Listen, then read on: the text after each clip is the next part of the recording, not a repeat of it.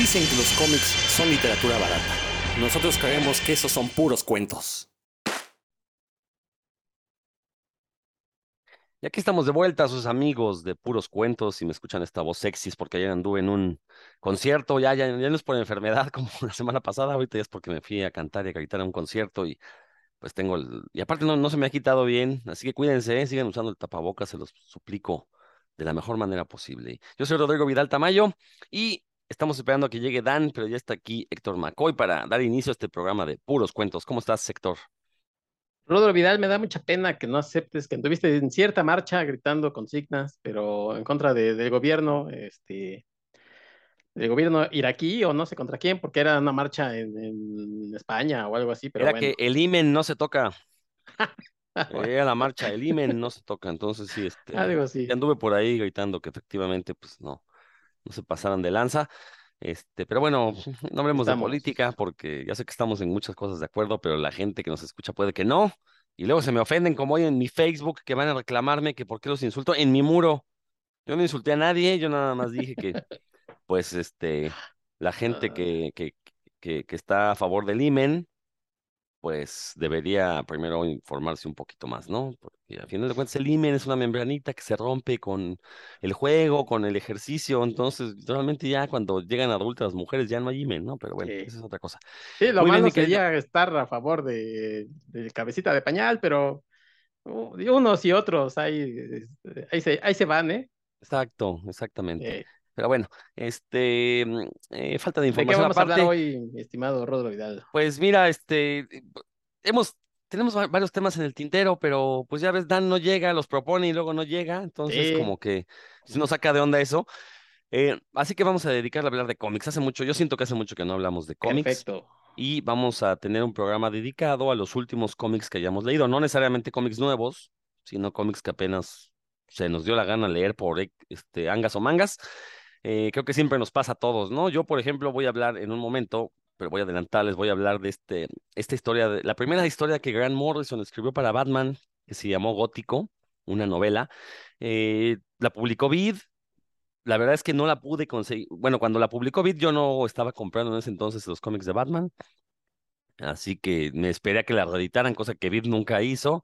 Ya hace unos años la reeditó Televisa y hasta que no la encontré ya a un precio que me pareció decente, eh, no la compré, pero ya la leí. Pero si quieres iniciamos contigo, Héctor. Es, es la que salió en Legends of the Dark Knight. Exacto, es el, Ah, si mal no estoy, es el segundo arco de Legends of the Dark Knight. sí, Entonces, sí, efectivamente. Y también en inglés no la había conseguido, hasta ahora se me hizo. Entonces, este, tú, tú, pues iniciamos contigo, Héctor, platícanos qué es lo último que has leído de, de cómics, porque insisto, tenía rato que no hablábamos de cómics, así que vamos a dedicarle. Por, por supuesto, va a haber cosas nuevas, va a haber cosas viejas, va a haber cosas clásicas. Venga de ahí. Bueno, pues eh, en las últimas eh, semanas, días, me dediqué a leer algunas recomendaciones, una por lo menos que hicieron aquí.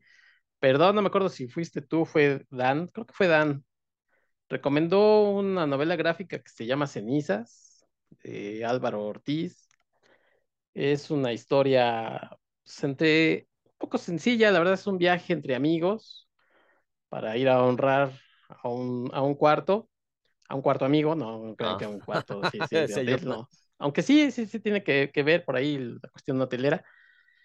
Y creo que el Dan lo, lo mencionó cuando hablamos como de los, de los dibujos feos, ¿no? Este, porque efectivamente el, el trabajo de Álvaro Ortiz es te- eh, tirando a lo, a lo simple. Sin embargo, la historia me parece, me pareció muy entretenida para hacer un- una novela gráfica de 200 páginas o algo así. Pues sí me atrapó desde las primeras, quería saber qué estaba pasando con esta gente.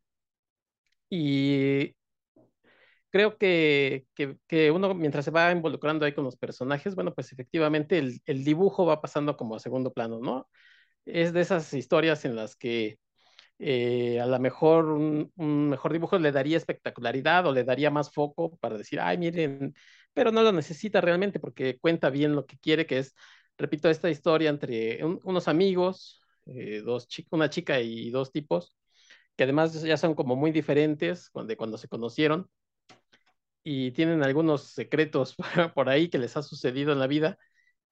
Y en este viaje pues se van eh, eh, revelando estos secretos, no, no oscuros, sino simple y sencillamente que las cosas que, que ellos querían hacer en la vida, pues no, no ha sucedido como tal, ¿no? O sea, eh, no han logrado a lo mejor sus, sus, sueños o lo que ellos deseaban y, y por ahí se, se, dan cuenta que en realidad hasta parece que han sido un poco fracasados en, en su vida personal. Y bueno, pues la verdad es que sí me gustó, sí me gustó, me gustó bastante. Eh, la, la, historia es, repito, sencilla, pero, pero como está bien contada, te va, te va involucrando con los personajes. Creo que, que este tipo de, de historias, bueno, pues eh, de pronto refrescan, ¿no? Porque pues, yo, por ejemplo, que luego así llego a leer bastantes superhéroes, pues son historias más rebuscadas y la acción y lo que sea, pero Ceniza se vuelve de pronto una historia eh, que llega a ser hasta conmovedora por, por, el, por el tipo de mensaje, ¿no? De, de, de cumplir también el sueño de un, de un, cuarto amigo.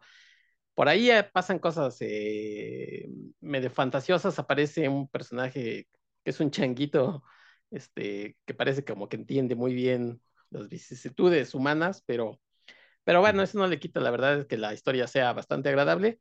Si tienen chance de, de echarle un ojo de, o si no sé si ya hayan leído, bueno, pues coméntenme a ustedes qué les pareció. Pero bueno, Cenizas de, de Álvaro Ortiz, una buena novela gráfica.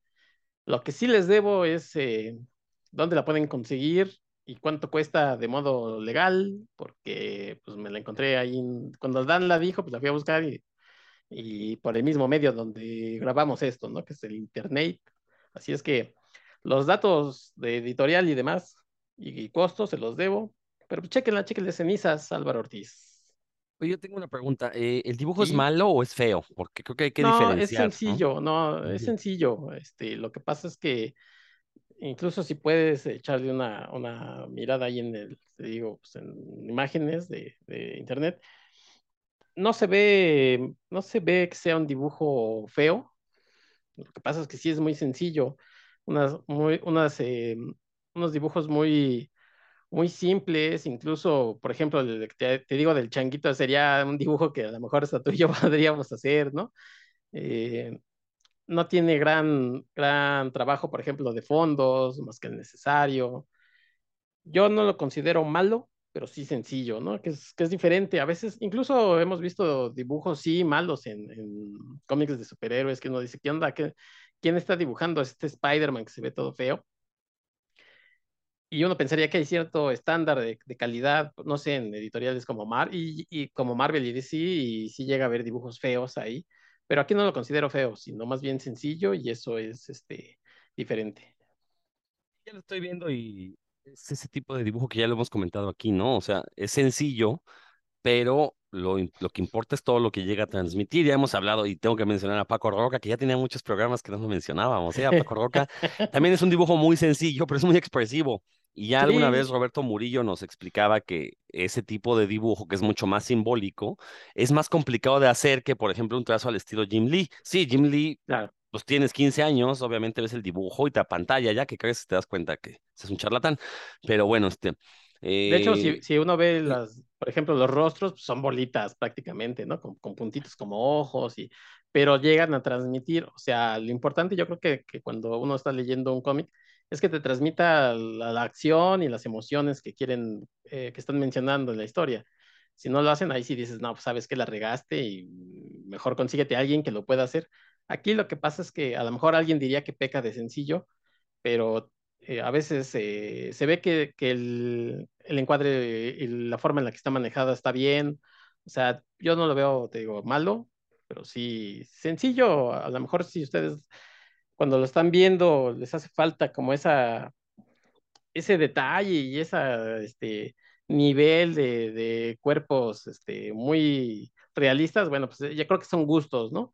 Pero pues ya cuando tenemos tantas lecturas, este tipo de dibujos, dices, pues sí, o sea, a ver, a ver, ¿qué es lo que más bien, qué es lo que me quieres contar? Y mientras lo, los personajes tienen como su personalidad, porque hasta eso tienen su personalidad, creo que no, no eso no, no le afecta para nada. Sí, totalmente. Y, y, creo que vale la pena aclarar eso, ¿no? Eh, para mí un dibujo feo es un dibujo que no aporta nada a la narrativa, uh -huh. que de repente tiene estas poses imposibles de mujeres mostrando tetas y nalgas al mismo tiempo, ¿no? Eso a mí la verdad sí. es que me parece un dibujo feo, independientemente de que pueda o no verse bien, ¿no? Eh, sin embargo, puede haber dibujos feos. Este el caso, creo que el caso paradigmático es Jack Kirby, ¿no? Cuando dibuja, cuando, o sea, cuando se tomaba el tiempo para dibujar, y pues, saca unas obras maestras, ¿no? Que deberían estar en museos. Pero cuando le ganaban las prisas y se aventaban unas cosas horribles que, sin embargo, Sí. funcionaban narrativamente, Sí. ¿no? Entonces, eso me por eso creo que sí. Sí, y a, y a parece veces también en ese caso, por ejemplo, tiene que ver mucho el trabajo de su entintador, porque aquí Álvaro Ortiz, bueno, pues trabaja solo, pero sí, Jack Kirby, hay unos, hay, por ejemplo, este, sus Cuatro Fantásticos, algunos números de Eternals están muy padrísimos, pero cuando, por ejemplo, regresó después de pasar por DC y regresa a ser este, Capitán América, hay algunos que sí de plano se ve que eh, o Black Panther, hablando de Black Panther que se estrenó la película, sí hay algunos números que sí dices qué onda con sus este, proporciones, ¿no? Por ejemplo, que sabíamos que, que las proporciones en Jack Kirby sí a veces sí se manchaban, pero aquí sí se, se pasa. Sí, no, totalmente. Pero bueno, eh, me parece una buena propuesta. Sí, fue, fue Dan el que la recomendó porque yo no la he leído, la verdad, pero pues ahora ya con dos recomendaciones no me queda de otra. Pero yo tengo un gran problema, fíjate. Eh, en algún momento intenté leer cómic en CBR y pues sí, el problema es que tiene que ser en la computadora. No tengo un aparatito que me permita leerlo mientras leo, ¿no? Mientras viajo. Bueno, mientras me Sí, transporto, más bien. Entonces, de Sí, ahí leer que, en, en celulares, sí, muy incómodo, sí, este, en cómics, ¿no? Necesitaría una no. tableta tamaño carta, mínimo. Mm, Y pues si Sí, andar en el metro con una tableta tamaño, tamaño carta, pues sí me da como cierto, yo tengo cierto una que son como seis pulgadas, una cosa así, o sea, sí está O sea, ¿estás presumiendo o qué? Pues mira, ahorita que llegó Dan, eh, que, que este, pues para que se sepa lo que estamos hablando, este, sí, es, o sea, es un poquito más grande que un celular, a lo mejor como lo doble de un celular, este, y con eso a ¿Y es veces leo suficiente las con cosas. eso? Sí, es suficiente, o sea, lo voy a intentar en algún momento, sí, porque es sí tengo que, o sea, la verdad es que no, no, no, no, el dinero no alcanza para pagar todo lo que uno quisiera leer, entonces pues, pues sí, ni modo, no nos queda otra más que entrar a la piratería, ¿no? Y luego sí, también muchas editoriales se niegan a publicar en, en archivos electrónicos cómics, entonces también esa es otra, eh, otra, otra limitante. Bueno, pues ya que estamos hablando de los últimos cómics que leímos, yo les adelantaba hace un momento. Bueno, pero ya llegó Dan. A ver, Dan, saluda, perdón, perdón, yo soy maleducado. Es que como ya eres de casa, pues a mí me vale gorro, pero yo sé que la gente te, te está esperando. Los Hola a todos, ¿cómo están? Espero que, se- que, que Rodro y Héctor los estén tratando bien, no estén soltando ahí unos albures como los que luego, luego acostumbra mi buen Héctor para sustituir a, a Robert, que es el rey de eso. Yo espero que se le esté empezando muy bien y pues, bienvenido, bueno, bienvenido yo, ¿verdad? Porque ustedes seguro ya habían dado la bienvenida a la gente aquí a Puros Cuentos. ¿De qué hablaban, vatos? Pues eso, de los últimos cómics que hemos leído, así que si te quieres aventar algo de lo, Eh, del, Sí, lo, nada lo- más, lo- eh, Dan, perdón, perdón, Rodro, este, comentaba yo que leí Cenizas, tú recomendaste Cenizas, ¿no? En algún momento de Álvaro Ortiz. ¿No? ¿No fue? Ah, Entonces, ¿quién? No, Ah, no yo creo puede que fue el Robert. Ah, se me hace que Ah, fue me Roberto. dicen que fue Valentín García. Saludos, Valentín García. Ah, pues ahí Ah, está, fue ya ves. Roberto. sí. Ah, pues miren, ahora sí que tengo, tengo para, para, para presentar tres cosas que, que experimenté hace poco. La primera, que quiero empezar y sí tiene mucho que ver con la cultura popular mexicana, es eh, un- una obra de teatro que fui a ver, es la segunda vez que lo veo, pero es, es diferente cada presentación, que se llama Un rato para imaginar con, con Cricri que esta la hace Maribán Martínez. Y la, bueno, fui con mis hijos, pero en realidad no sé quién se divirtió más, no sé si ellos o yo, porque a mí me gusta mucho la, la música de, de Cricri. Y algo que, que estaba muy, hace muy bien Maribán Martínez, es pues, este eh, actor que lleva toda su vida metida en el teatro y en los espectáculos desde que era niño. eh, y tiene, según él relata que hace 15 años, pues lo logró que la, la familia de Francisco Gabilondo Soler Cricri pues, le diera chance, ¿no? de, utilizar las canciones porque son muy celosos de, estas, obras, ¿no? Que ustedes, eh, supongo que nos escuchan principalmente es en México, ahí sí Rodro tiene estadísticas, pero pues quien no conozca a Cricri pues, está perdiendo de uno de los compositores más importantes, ¿no? De la, de la historia de, del país, un, un hombre que escribió muchísima música infantil, que en- prácticamente tocó todos los géneros, ¿no? En, en su, en sus canciones y pues cada canción cuenta una historia, o sea, aparte de era era una persona muy talentosa y prolífica. Pero bueno, el chiste es que este Mariano Martínez tiene, este, espe- espectáculo que se llama Un rato para imaginar, en el que eh, tiene dos formatos. El que está presentando ahorita es el, el solo, y pues va narrando un poco sobre la historia de, de Francisco Gabilondo Soler, al tiempo que, que bueno, e intercala canciones, a- algunas de las más conocidas, las que todo el mundo quiere escuchar, como Cochilitos Dormilones, El Ratón Vaquero, pero también, eh, que es lo que más me gustó a mí la primera vez que lo vi, es que eh, también ejecutan ahí canciones con unos arreglos este, que hizo él y su compañía de algunas canciones que no son tan, tan populares como, por ejemplo, Jorobita o La Sirenita, este, mm, ¿cómo se llama este? El, el, el, el barquito con cáscara de nuez, es el, el mosquito marinero, algo así, ¿no? Pero unas canciones bien padres que no son tan conocidas. Y el, tie- la que está presentando ahora está él solo, les comento, pero usted en realidad es un, un tipo que domina el escenario bien cañón, está este, es, es impresionante verlo ahí como, cómo hace y deshace sobre el escenario y con, con una con recursos muy, muy limitados, en realidad hace todo muy entretenido y, canta bien aparte, o sea, hasta da envidia me dio, porque todo hace. Y eh, tiene otro formato que cuando lo presenta, lo presenta con un otro actor y otra actriz que también cantan de forma espectacular en vivo al menos y presentan otras canciones, ¿no? Por ejemplo, la de La Sirenita, pues la canta la, la actriz y cantante. Y, ah, y entonces es diferente, pero el que está presentando ahorita, pues se lo vi apenas la semana pasada, entonces sí quisiera, me volvió a gustar muchísimo, es un espectáculo de hora y media, imagínate la cantidad de canciones que, que ejecuta en hora y media, más todos los textos que, que relata son eh, obra de también de Cricri, porque él escribía también cuentos, entonces ahí también son, son unos cuentos de Cricri, y todo el tiempo, pues en realidad es para que la, los niños, que uno de adulto pues lleva a, a sus hijos o había señoras ahí con sus nietos también, pues que conozcan, ¿no? La, la obra de, de Francisco de Belén Soler y, y si, si es posible, y ojalá suceda, pues se enamoren, ¿no? De, de las canciones y quieran escucharlas por ahí más. Eh, que creo que lo hace muy bien este, este cuate. Y si alguien de nuestros escuchas tiene ahí niños, sobrinos, ahijados, eh, ¿qué más podrían ser? Nietos, tal vez ya, algunos de, de nuestros escuchas, pues también los recomiendo amplísimamente. Ahorita están en, en el Teatro Hidalgo y se está presentando los domingos a la una de la tarde. No me pagan nada, ojalá, pero la verdad está tan chido que sí, sí lo, lo recomiendo para quien le guste la música de Cricri y creo que hasta para quien no le guste se la va a pasar bien. Está bastante bien, bien ejecutado todo. Bueno, yo no sé por qué Dan aquí rompió la, la solicitud de hablar de cómics, pero ya que sacó el tema, déjenme Ah, les digo perdón. una, le- le- les digo una, este, una anécdota, pues, bueno, no anécdota, un hecho, pues.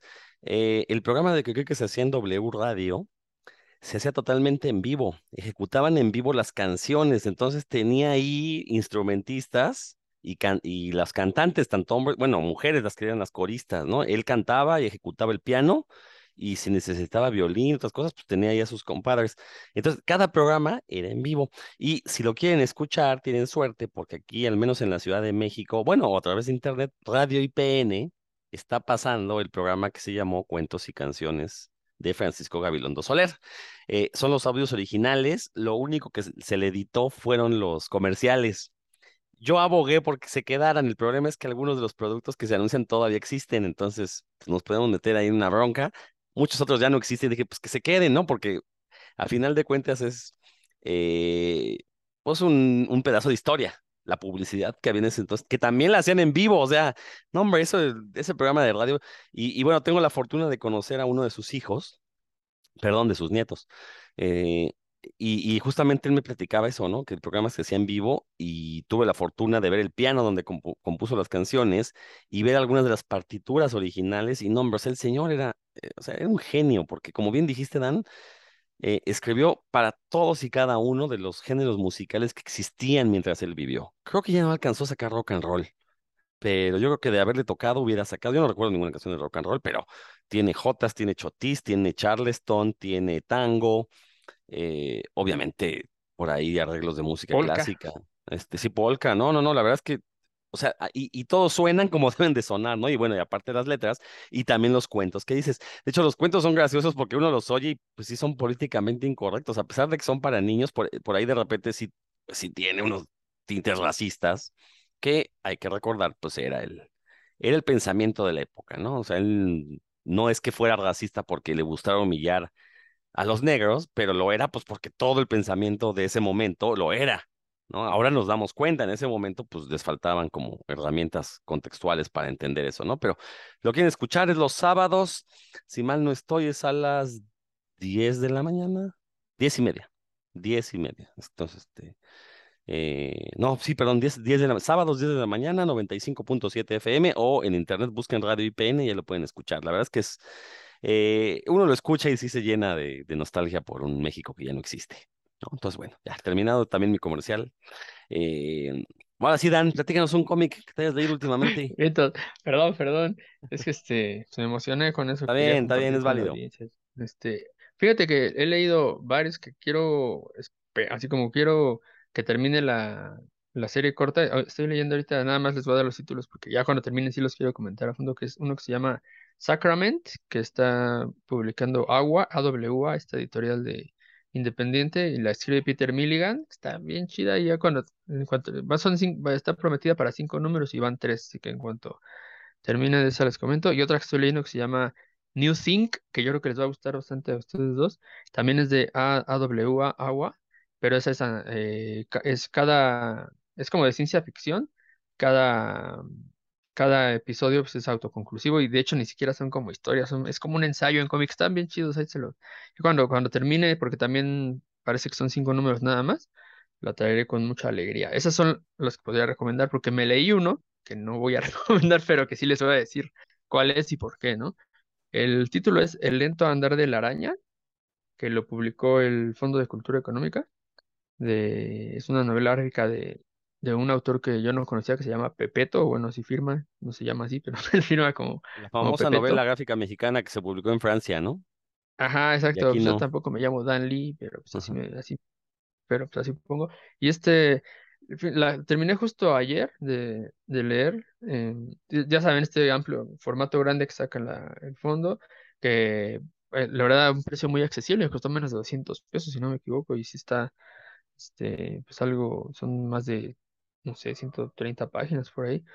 Em, y me, está muy excelentemente dibujado. De hecho, iba, estaba entre comprar ese o el de las, las falanges, las falanges negras o la falange Orden negro, las falanges del orden negro. Ah, esto, gracias, muchas gracias. Y me decidí por esta, por el dibujo, más que por el, la cuarta de forros. Y sí, o sea, el dibujo está bastante bien, especialmente las figuras humanas y la, la ropa, la acción, todo eso está muy, muy bien hecho. Pero, sí es, y para mí, pues, como ustedes saben, lo que a mí más me gusta de, de cualquier medio es seguir la historia y la narrativa. Aquí sí le encuentro un, problema en la narrativa. Mm, es, es una, una historia larga en la que hay un, un, tipo que tiene unos, unos tatuajes que no sabe ni cómo los, los obtuvo, pero que de alguna forma le dan inmortalidad. Es como un superhéroe, por decirlo así. Eh, un antihéroe más bien, está así súper trabado el tipo, y ese es una, como uno de los ejes. Y el otro eje sucede en, en, Harlem, con unas, este, unos mafiosos ahí de, color que robaron un, uno de ellos se robó unos ligotes de oro y jamás los, los enterró y jamás le dijo a nadie dónde los dejó. Entonces hay otros eh, sobrevivientes a, como pasa el tiempo y que andan buscando en, eh, estos lingotes y se atacan a los, como a los que tendrían que ser los herederos de este, de este mafioso para que les digan ¿no? dónde dejó los lingotes, pero pues estas personas no saben ni las personas herederas, por cierto, son una, una mujer este, que se dedica a la panadería, está bien macicísima, bien fuerte porque pues, está ahí amasando todo el día, y un niño que no sabemos si es su hijo, no sabemos qué es nada, sabemos que vive con ella y que no tiene brazos, y son, que es un niño súper ágil y muy inteligente, ellos son los herederos de este mafioso, y pues la, los otros mafias que sobrevivieron quieren, los están atacando para que les digan, ¿no? Como dónde dejaron los, los dos lingotes de oro. Y en algún momento las historias se cruzan, este, por ahí van, pero justamente el problema es que estos saltos temporales y, y entre cruzamientos de las historias no están bien hechos.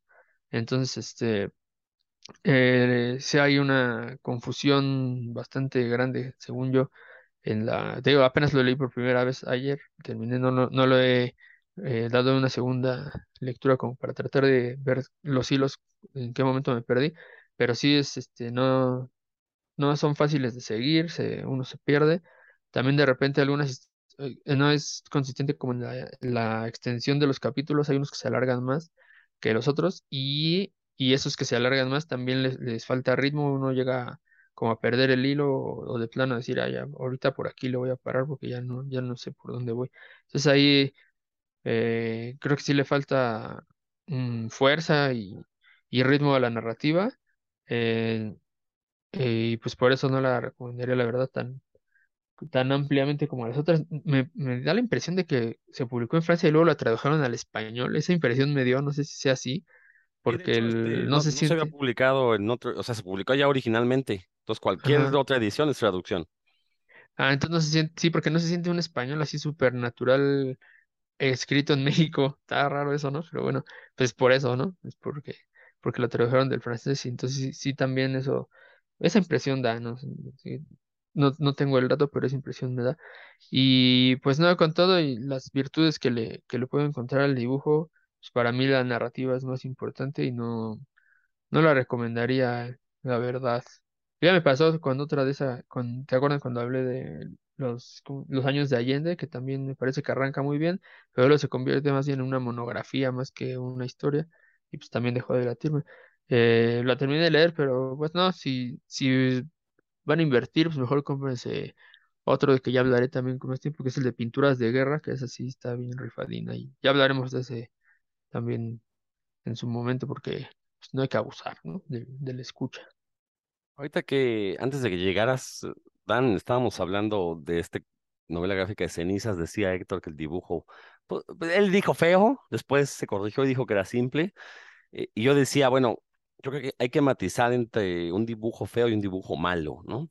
A mí, por ejemplo, Jim Lee me parece malo, y no es porque no sean bonitos sus dibujos, es porque carece de narrativa totalmente, y sus poses son totalmente fuera de, de toda realidad, que no porque eh, sean cómics de superhéroes, pues vamos a pasarle por alto eh, los, la- las anatomías, ¿no? Está el caso de Rob Liefeld, ¿no? Que a todas luces, bueno, actualmente es un dibujo feo porque yo soy fan de Liefeld en su primera etapa en Marvel, la verdad. Entonces, y cuando lo entinta McFarlane, se juntan dos dioses ahí, pero bueno, ese es otro tema para otro programa. Eh, entonces, dices que ahorita que, elegiste este cómic por el dibujo, ¿no? Y sí, muchas veces, pues, de la vista nace el amor y se tiende a pensar que un buen cómic forzosamente tiene que tener un, un- dibujo estéticamente agradable, pero pues ya las gran- grandes obras del cómic nos han demostrado lo contrario, ¿no? Entonces sí hay que tener, hay que tener cuidado con eso. Y respecto a esta colección del Fondo de Cultura, pues digo, recordemos que se le está dando salida a, obras que están al gusto del, del jefe del Fondo de Cultura, ¿no? Yo lo que celebro, pues, es la, la variedad de temas, la variedad de autores, eh, y, pero sí siento que, que a lo mejor sí haría falta una mejor curaduría, ¿no? Este, digo, celebro que hayan publicado Las Falanges del, Or- del Orden Negro, que es ese tipo de cómic eh, europeo 100%. Supongo que este que mencionas se publica en México porque precisamente era inédito México de un autor mexicano que yo, sinceramente, ni había oído hablar de él. ¿no? Cuando, cuando mencionaron, no, es que es un autor que ha publicado en Francia y en México, no, dije, pues es Tony Sandoval. Y resulta que no, que era este cuate Pepeto que yo en mi vida había mencionado. Obviamente esa es bronca mía, no digo que, que él sea un, un hijo de vecina, eh, obviamente el problema es mío, pero, por ejemplo, hay cosas de, de Tony Sandoval que sí me gustaría ver publicadas por el fondo, ¿no? Sí, Dan. Pues, lo que dice ahí es que había publicado en El Gallito y eh, en El Chamuco eh, algunas cosas de humor. Entonces, pues, la verdad Mm, que, digo, como, como dibujante es muy, y, que de hecho esta historia está basada en, o toma elementos de, de una saga que hizo para El Gallito. Entonces ahí sí, eso, pues, igual que tú lo desconozco, pero pues es- ahí es la información que viene en el libro sobre el autor. ok. ¿Algo que quieras comentar, Héctor? No, dice que no. Bueno, eh, yo de lo último que he leído, la verdad es que no, no, no ha sido nada nuevo. Mencionaba al inicio que yo leí Gothic, este, la primera historia de que Grant Morrison escribió de Batman cuando llega a DC en su primera etapa en DC, porque hay que recordar que ha tenido eh, tres etapas, si mal no estoy, eh, o al menos una muy grande y luego su regreso, que fue precisamente con Batman. Este, este arco de Legends of the Dark Knight que se llamó Gothic, la verdad es que pues lo leí porque era Grant Morrison, tenía, había escuchado muy pocas cosas acerca de él, de hecho me sorprende que no sea tan mencionado, sí, efectivamente no es la mejor de las historias, pero es mucho mejor de, que lo último que llegué a leer de Batman en las series regulares, ¿no? Y mucho mejor de lo que hizo en su segunda etapa en Batman, que la verdad yo nunca le agarré la onda, nunca la entendí. De hecho, yo soy de la idea que regresa Batman, obviamente dejando Marvel, pues digo, se acabó su corrida en New X-Men, pero yo siento que le faltaron cosas por hacer ahí y como que ya se volvió loco, o sea, ya es, lo perdimos a Grant Morrison cuando regresó a, a DC y a partir de ahí no ha dado pie con bola. Yo no he leído nada que me guste después de, de ese regreso a DC.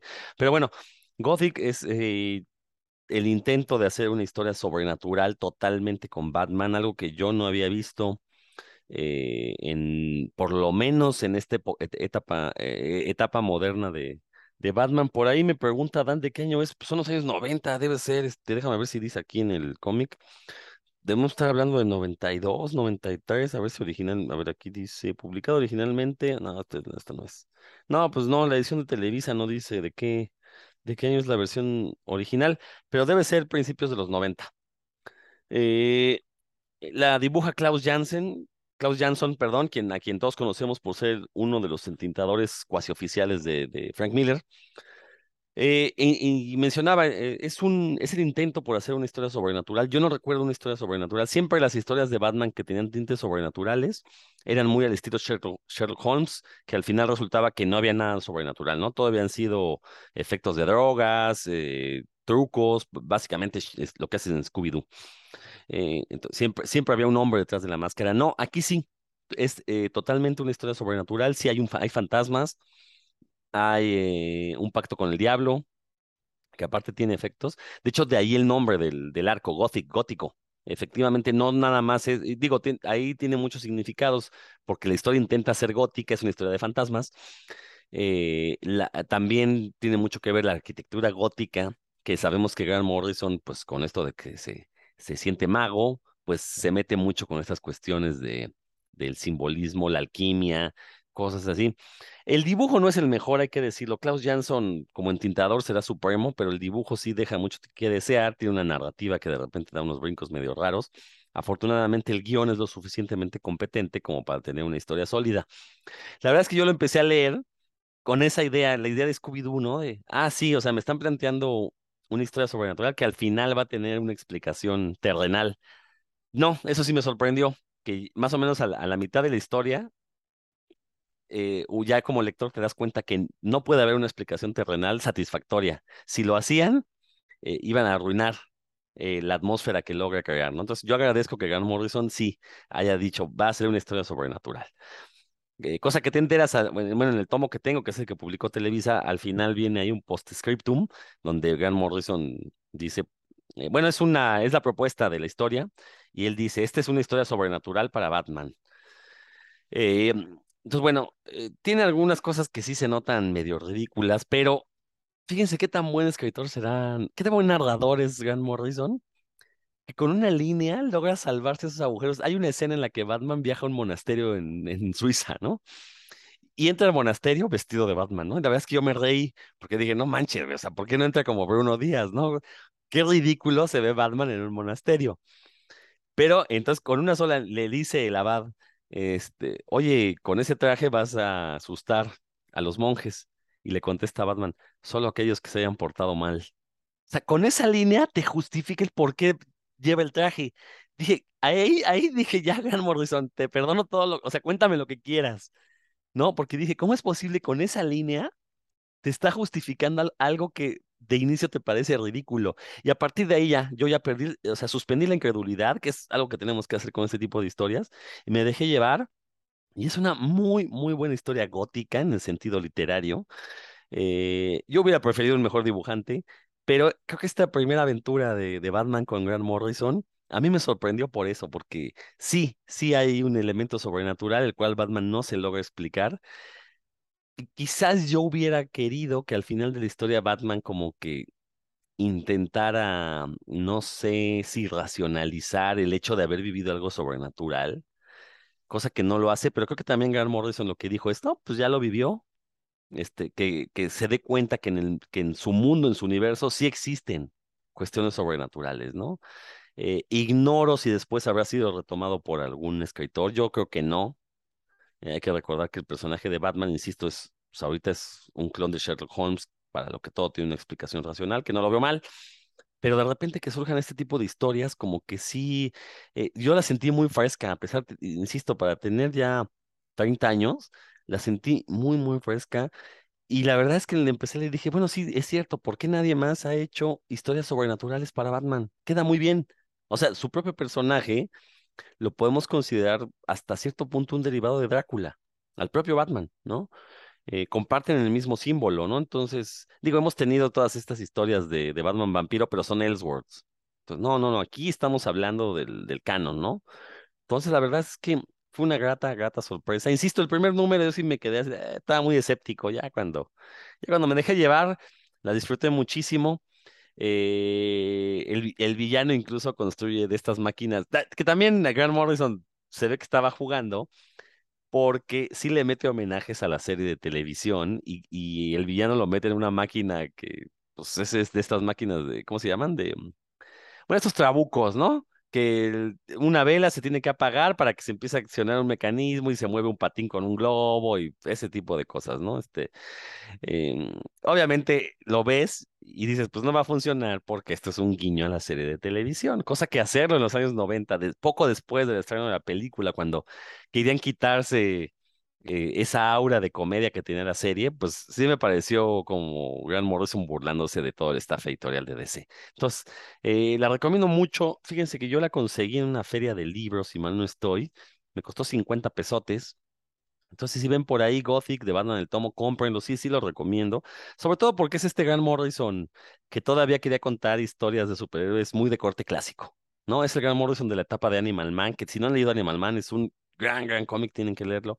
Es el gran Morrison de también la primera, este, el que hizo Doom Patrol, que aunque sí era más surrealista, era una historia de superhéroes surrealista, ¿no? Entonces, recomiendo bastante Gothic de Grant Morrison. ¿Algo que quieras comentar, Héctor? A ver, tú que no has hablado. Yo recuerdo haberlo leído hace mucho, de hecho, eh, Legends of the Dark Knight sí leí mm, unos 120 números, pero estoy hablando de hace, sí, 10 años que los leí. Y ahí salieron, de hecho, me gustaba bastante esa serie porque era como antológica, ¿no? No, no, no era, iban presentando arcos con diferentes equipos creativos y hubo muy buenas historias ahí y de hecho, no me acuerdo si, si eran canon, pero llega un punto en el que sí se cruzó, por ejemplo, con esto del Nightfall y ahí sí ya como que se perdió la serie, ¿no? Fue cuando ya empezó a cerrar. Eh, Aquí, por ejemplo, ahora estuve checando, no recordaba exactamente quién era el equipo creativo, ya cuando dijiste Klaus Jansson. Él, hay que recordar que él trabajó mucho pues con, con Frank Miller, él hacía las, las tintas en Daredevil. Y si mal no recuerdo, también le hacía tintas a, a John Romita Jr. en alguna época y bueno, pues muchas otras cosas. Eh, más que nada yo lo recuerdo así como entintando y hay, un, hay una historia en, en Black and White de, Batman que también él, no me acuerdo si la, él la escribe, pero por lo menos sí lo dibuja él también. Em, y sí, todo el, toda esa serie, por lo menos creo yo que unos 100 números o por ahí 100, un, un piquito, 105 números. Todo, la verdad es que son bastante recomendables todos los arcos que se presentaron ahí, porque sí, es yo creo que lo que siempre hemos hablado, ¿no? O sea, si vas a presentar eh, de esta forma con diferentes equipos creativos, la verdad es que sí se enriquece mucho las, las historias, que cuando mantienes a alguien 100 números y a lo mejor al, al número 99 te quiere cerrar este, eh, las ideas que puso en el, en el número 5, ¿no? Ya ni te acuerdas de qué iba. Sí, si tienen chance este, de, de, encontrarse ese tomito, yo también por ahí le voy a estar este, echando el ojo por ahí hemos hablado de este de Faces también, eh, que es como el, esto de los fenómenos. Este, hay uno de, de Joker, que no me acuerdo ahorita el nombre, que es eh, El hombre que ríe o algo así, que donde, donde Joker recupera como su, su vida normal y su, su No, cara. ese es vo- volverse cuerdo.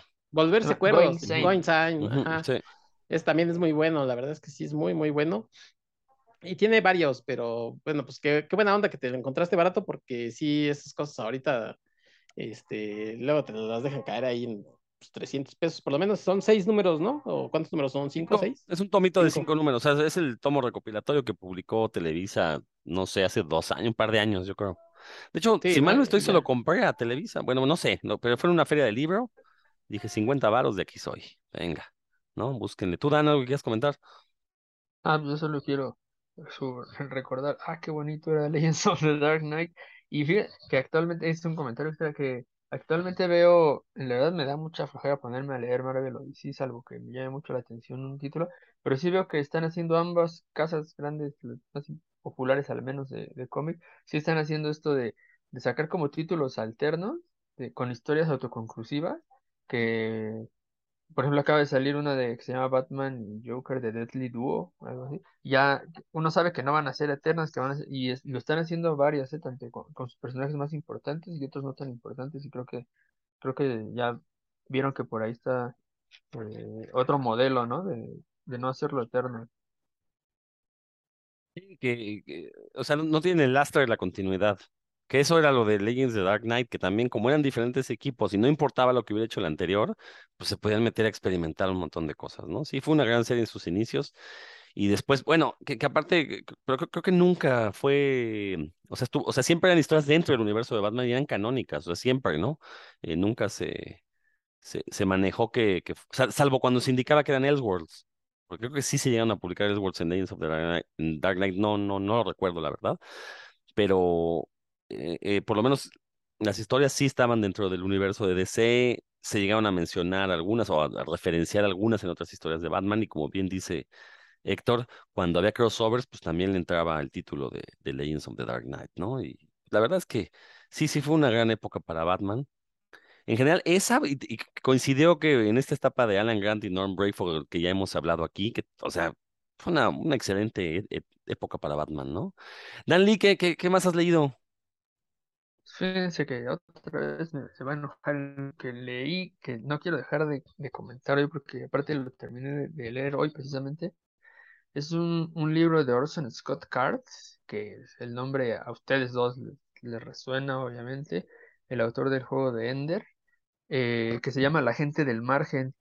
Fue un, es un libro de ciencia ficción que pues ahí lo encontré también bien barato en una, no fue en, fue en una librería, no fue en, un- en una feria de libros, pero pues, y no era de viejo, pero pues por de esos saldos, ¿no? Pues, obviamente yo dije, Orson Scott Card, cuentos, ah, pues venga, ¿no? Porque él escribía excelentes cuentos ahí en los, en los 80 antes de que viera que la novela era más redituable. Ah, Dice él que no, que, que todos sus cuentos tenían la semilla de una novela, no sé si es cierto o no, pero pues, el- lo que sí es cierto es que la novela de los gringos les deja mucho más lana que, que el cuento, ¿no? Eh, y pues bueno, e- entonces son, es una no, bueno, se- es como una novela tipo Crónicas Marcianas, que los cuentos se, de alguna forma tienen un, un vínculo entre ellos y se y terminan contando una historia más grande. eh, y se tra- eh, es una, son historias postapocalípticas, se supone que hubo una, una explosión, un par de explosiones nucleares en, en la Tierra que pues, básicamente regresaron a, suceden en, en Estados Unidos y regresan a, pues, le dan en la torre a las ciudades, entonces la gente tiene que como que modificar la su forma de vida. En, en la primera historia es un, un tipo pues, que ya sabe, él, él es muy bueno para vivir como en, lo- en la, en la, fuera de, las, de los entornos urba- urbanos, en, en lo salvaje, digamos, la- ¿cómo le, llaman? En las montañas, y se dedica como a, a la rapiña, va a- de repente hace un par de veces al año hace incursiones en, en las ciudades para, para eh, to- y se lleva todo el metal que encuentra, que sean objetos que ya no se pueden realizar ahora, ¿no? Como agujas, clavos, todo, todo el metal se lo lleva y, y lo, luego lo revende así en centros pues, que no son ciudades, pero son urbanos, ¿no? Como pueblitos. Y entonces se, se topa en el camino a un grupo de, de pues, tipo gente feliz, ¿no? Van cantando y les dice, no manches, no, no canten, aquí está bien peligroso, lo hacen, les van a encontrar unos de los que se dedican a, a matar y rapiñar y pues se los van a escabechar y entonces los otros les dicen, pues si nos matan y modo", y resulta que, pues, que son mormones, ¿no? Ah, Porque el trasfondo de esta, de esta novela es como, cómo los mormones de alguna forma enfrentarían este apocalipsis porque resulta que Orson Scott Card es mormón, cosa que yo no sabía. Y yo dije, ah, mira, este, este vato es capaz de quererse. Yo un día intenté leer el libro, que, porque fueron unos mormones a tocarme ahí a, la casa y me regalaron un librito ahí con la Biblia y ah, me pareció una cosa como de Carlos Trejo, aparte de mal escrita, unas cosas totalmente inverosímiles, ¿no? Eh, dije, ¿cómo alguien es capaz de creerse esto? Bueno, pues eso ya, ya supe yo que es capaz de creerse eso, ¿no? Lo cual a mí me resulta eh, mínimo chistoso.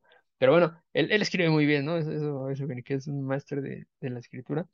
Y de eso va la primera, ¿no? Que, de cómo este cuate va a ayudarles a, ellos a llegar a, a- Salt Lake City y, y, también se revelan unos secretos ahí bien oscuros que tenía él.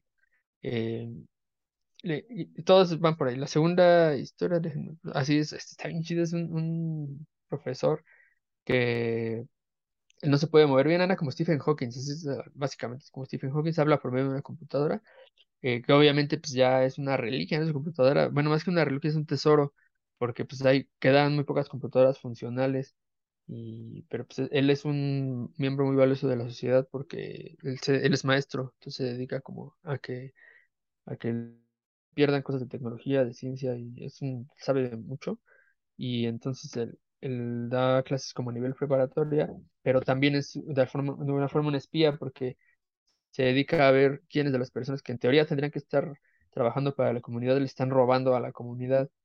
Y entonces pues este se digamos que es de unos enemigos que no le convienen porque pues, son enemigos ahí. Él, él con dificultad se puede mover y los enemigos ahí lo lo cachan y lo llevan, lo ponen en, en una situación en la que prácticamente pues, va a morir, ¿no? Porque él no tiene forma de salir de ahí y este, ya no les digo eso que les arruina todo, pero pues, es lo que él pasa por su cabeza básicamente cuando lo ponen ahí y, si que sí hizo bien, si hizo mal, cómo va a cambiar cuando, si es que llega a sobrevivir y, y demás. Y, y todo esto en este mismo entorno, ¿no? Que los mormones ya están eh, haciendo lo posible para que todo el- donde es tierra árida, pues se vuelva, se vuelva este, no árida, tierras de cultivos y es un plantas a, muchos años, fértil, gracias, a muchos años, ¿no? Entonces, y eh, digo, conforme va avanzando, las historias da, da brincos temporales y van como,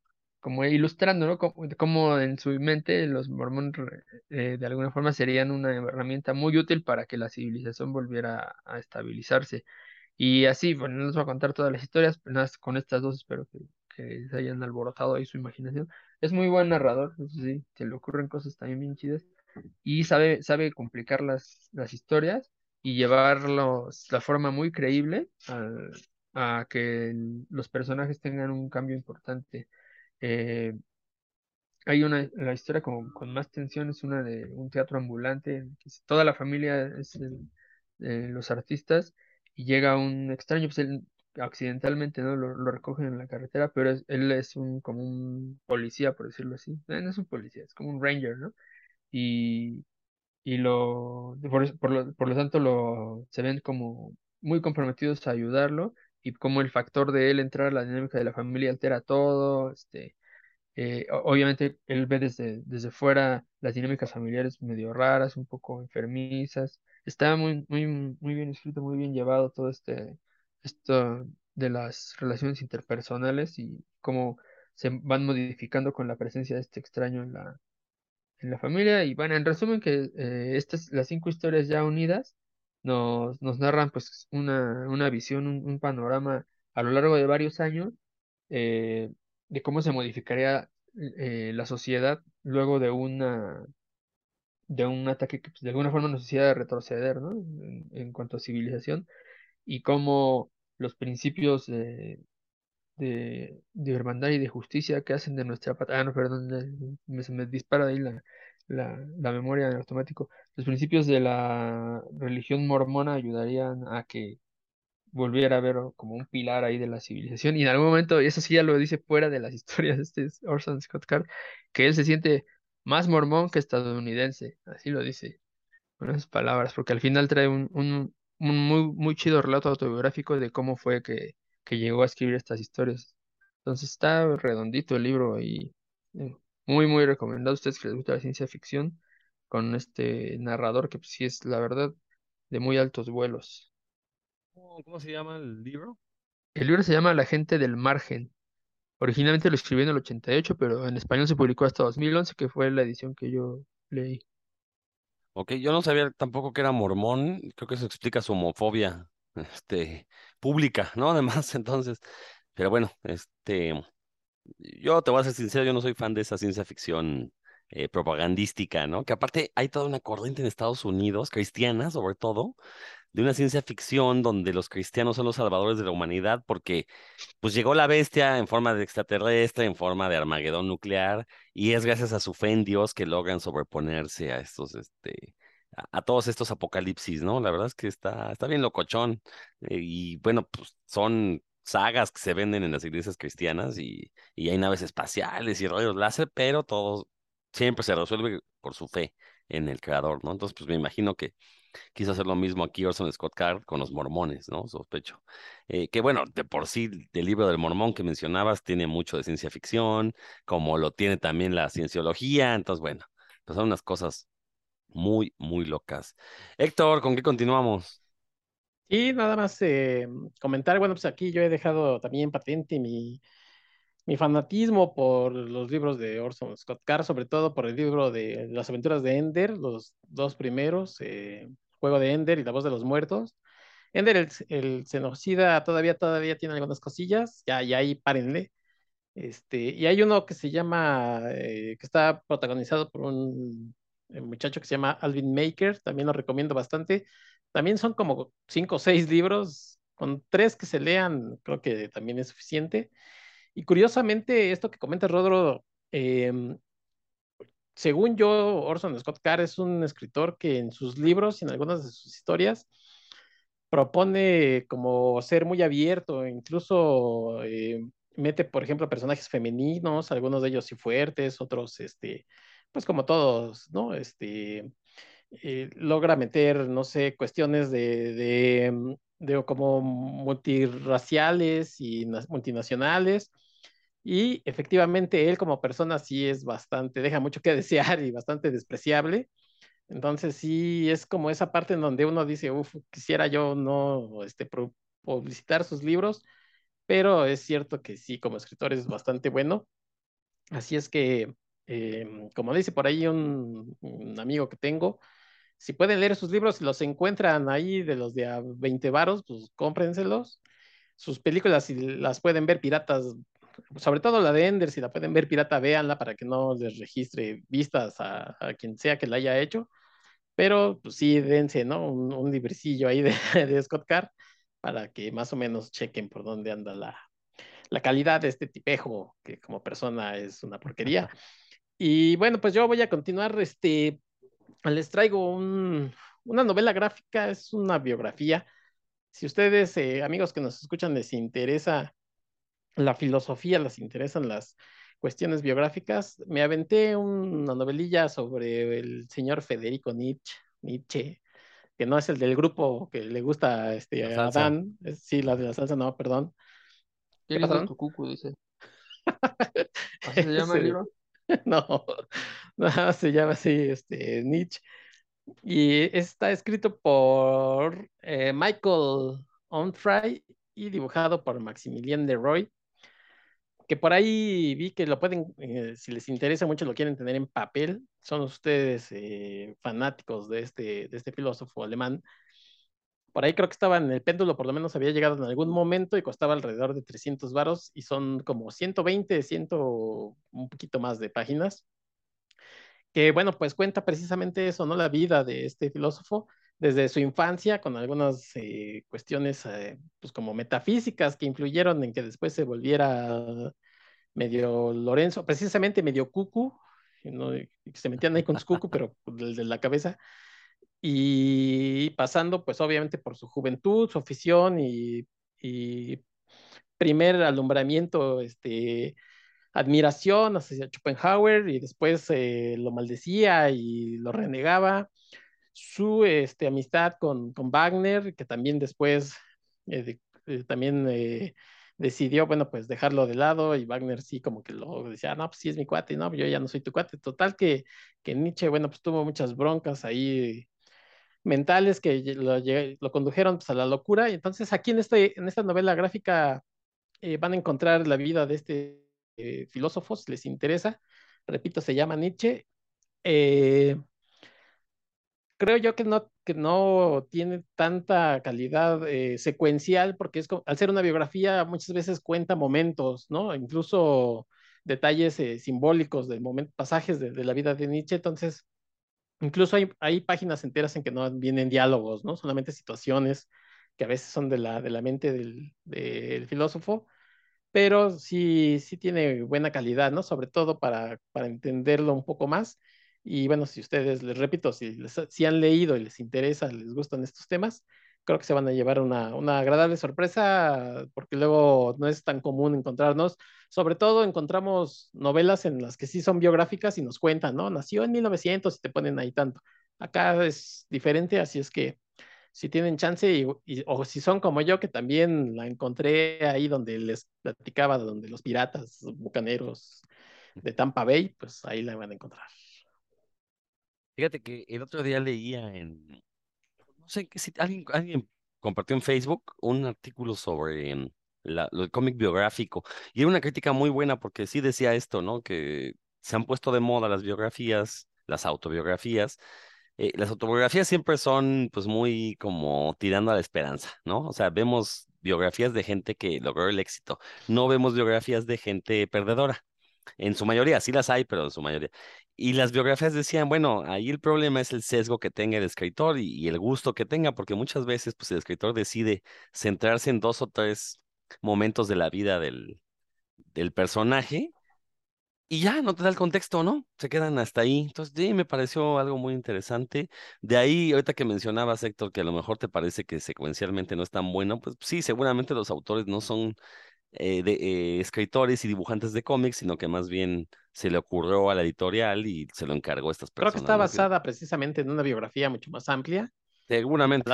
Y al hacerla, esta condensación, pues se escapa, porque no puedes eh, meter la vida de un personaje de 500 páginas en 130, ¿no? Por eso les digo, a lo mejor hay momentos en los que se va, de hecho la les sí de plano en una sentada, porque al tener estos momentos eh, sin diálogo, pues solamente ves algunos dibujillos, a veces páginas que tienen dos o tres cuadros, ¿no? Y al que sigue, y al que sigue, y al que sigue. Pero yo sí, sí la recomiendo si, si, les, si les llama la atención el, personaje, pues obviamente es, es para ustedes. Dan me va a decir que, que ya no lea esas cosas que me... No, cerebro, pero no, no, le hago caso, ya sabes. ¿Cuál, ¿Cuál, dirías tú que es la, la tesis de, de, los autores? ¿Nietzsche era que Creo que lo, lo, presentan más bien como un tipo bastante humano, demasiado humano. Ay, cañón, ahí sí me la volé. O sea, no como el anticristo. no como el anticristo, sino más bien este, como Zaratustra, porque pues, él así hablaba. Ah, ya, ya somos muy, muy como, ya como el Derbez, uno de esos, así es que ya mejor Rodro di algo. No, grandes, grandes referencias. Bueno, ya para ir cerrando, hace, ya tendrá más de un año, cuando retomamos esta nueva época de puros cuentos, Roberto Murillo mencionó una novela gráfica española que se llama Gran Hotel Abismo, eh, tuve la suerte de toparme la, en esa librería que tiene el nombre del libertador de la India, del independentista de la India más bien, eh, con un 80 por, o 70% de descuento, algo así, me salió baratísima. Me acuerdo que la vi y la empecé a ojear y dije, sí, sí valdrá la pena. Ya le, le marqué a Roberto en ese momento y me dice, sí, sí, cómpratela, mira, es tipo Before Vendetta. Entonces dije, ah, a ver, pues vamos a ver, ¿no? Es eh, un cómic de protesta, por eso decía que era tipo Before Vendetta. Lo que Roberto no aclaró es, que era la película, no el cómic, porque Before Vendetta pues no me parece tan de protesta, sí tiene, pero no tanto. Eh, pero no, la verdad es que, bueno, lo leí y la verdad es que me gustó muchísimo. De entrada el formato es diferente, es, eh, el formato es horizontal, ¿no? Está, está hecho de manera horizontal. No son páginas como lo que han hecho en Marvel que le llaman cinemático, ¿no? No, no, no, simplemente lo hicieron así por, pues, por una cuestión de diseño, de estilo. Y es una historia distópica ubicada en, en, el futuro inmediato en España. Hay protestas y obviamente hay gente que se dedica como a, a exacerbar la rebeldía, ¿no? A través de acciones que pueden ser catalogadas como terroristas por, por el gobierno, pero que realmente están encaminadas a subvertir el orden social. Eh, la verdad es que me gustó mucho eh, este formato horizontal, creo que lo maneja muy bien el dibujante. Bueno, el autor, los autores son Marcos Prior y David Rubin. David Rubin ya sabemos que es un gran autor de, España, él es el dibujante. Eh, al final explica por qué se fueron por este diseño. Me parece bastante coherente lo que dice, sobre todo porque sí, sí explotan el formato horizontal. Es, de hecho, este formato horizontal recuerda, es como si uno lo viera en la tele. Y lo que viene a la memoria es esta frase que ignoro quién la dijo, pero que la revolución no será televisada. Bueno, lo que nos dicen los autores aquí es que no, sí va a ser televisada y la van a intentar convertir en un producto de consumo más, pero si se hace bien la revolución, pues no lo van a conseguir. Repito, se llama Gran Hotel Abismo. Eh, la recomiendo si se la topan barata, no lo duden. Son de esos cómics que la verdad sorprenden. El dibujo de David Rubin es maravilloso, o sea, a todo nivel. No solo su, tra su, su, su trazo de ese que de tan sencillo es muy, muy complicado, pero es muy detallado.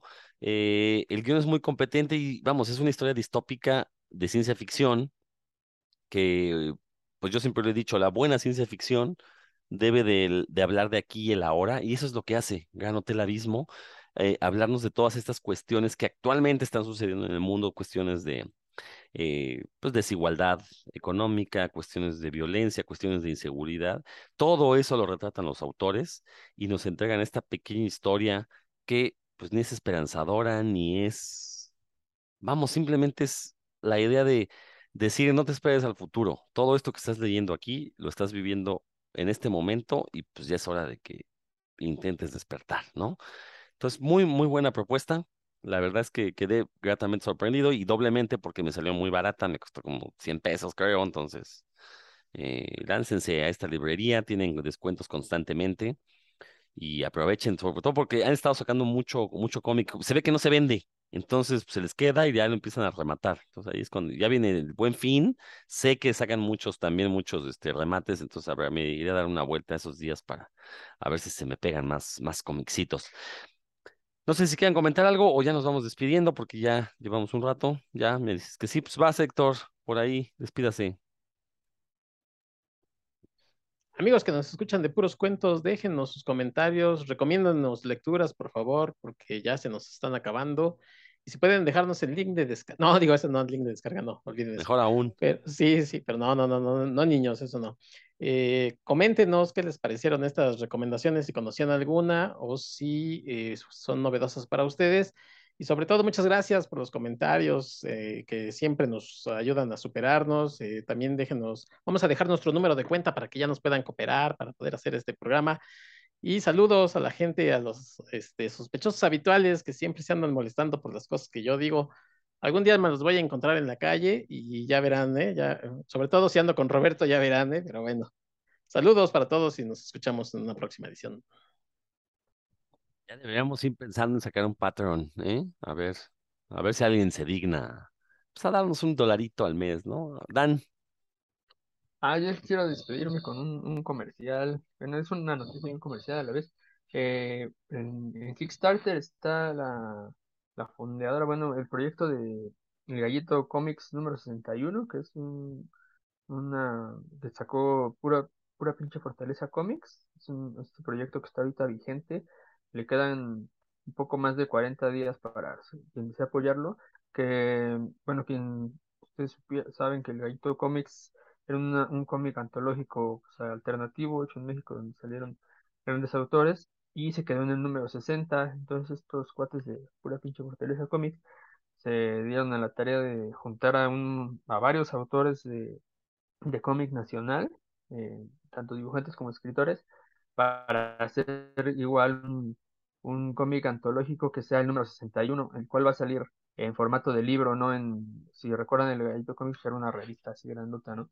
Este va a salir en formato de libro, eh, pues espera que tenga más de 100 páginas, no, no aún no están pues, la, el número exacto de páginas, pero se espera que sean más de 100 páginas y puede usted colaborar desde 200 pesos para llevarse un, un ejemplar físico y pues ahí hay varios, ¿no? Hasta el, el más choncho es de 1250, incluye un montón de cosas que de los que han editado el, eh, Pura Pinche Fortaleza y hay unos extras con playeras y no sé qué más, la verdad no me, no me lo sé de memoria, pero pues hay este, desde una, una poca lana te puedes llevar tu, tu Gallito Comic 61, apoyen, apoyen, la verdad sí va a estar chido y pues ya les tengo la primicia de que yo voy a participar ahí con una historia, pero estoy seguro que va a quedar bien chida, porque no porque la historia esté muy chida, sino porque me tengo con un dibujante bien que, es bien chido, lo admiro bastante.